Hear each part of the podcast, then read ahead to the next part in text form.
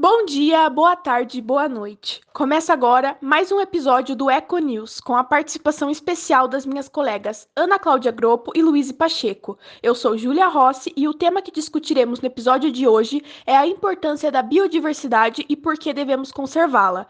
Para começarmos nossa conversa, eu passo a palavra para minha colega Ana Cláudia.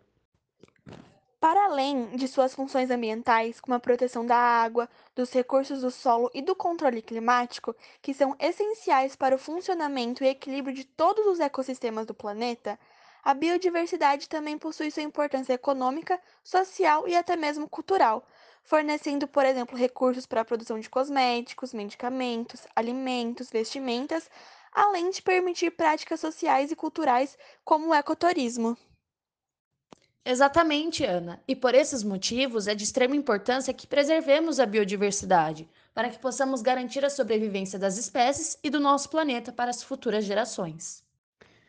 A biodiversidade ou diversidade biológica pode ser definida como a variabilidade entre os seres vivos de todas as origens, compreendendo os ecossistemas terrestres, marinhos e outros ecossistemas aquáticos, e os complexos ecológicos dos quais fazem parte, compreendendo ainda a diversidade de espécies. Luíse, e quais medidas destacam-se para a conservação de toda essa riqueza natural? Eu destacaria a importância das unidades de proteção integral, que felizmente foram criadas a partir da implementação da Lei 9.985 em 2000.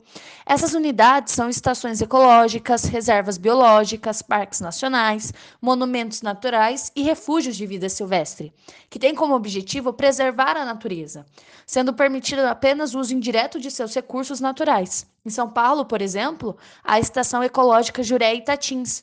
Em Mato Grosso do Sul, o Monumento Natural Gruta do Lago Azul, além do Parque Nacional do Monte Pascoal e em Tamaraju, na Bahia.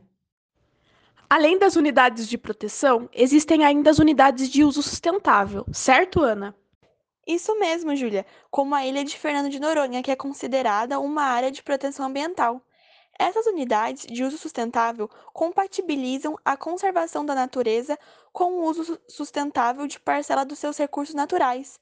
Além das áreas de proteção ambiental, existem as florestas nacionais, reservas extrativistas, reservas de fauna e do desenvolvimento sustentável, dentre outros. É importante lembrar que zoológicos, jardins botânicos, aquários e bancos de sementes também são formas de conservar nossa biodiversidade.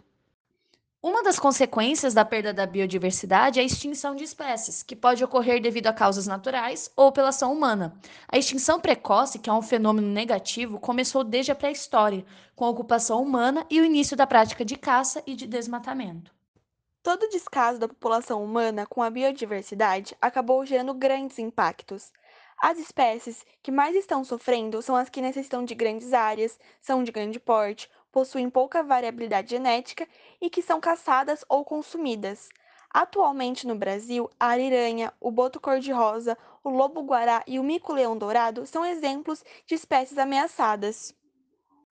Queremos destacar que, acima de tudo, a diversidade biológica tem seu próprio valor, independentemente de seu valor material para a sociedade humana. Portanto, nós temos a responsabilidade de proteger nosso planeta Terra. Conscientize-se e faça sua parte. Agradecemos pela atenção. O Eco News fica por aqui.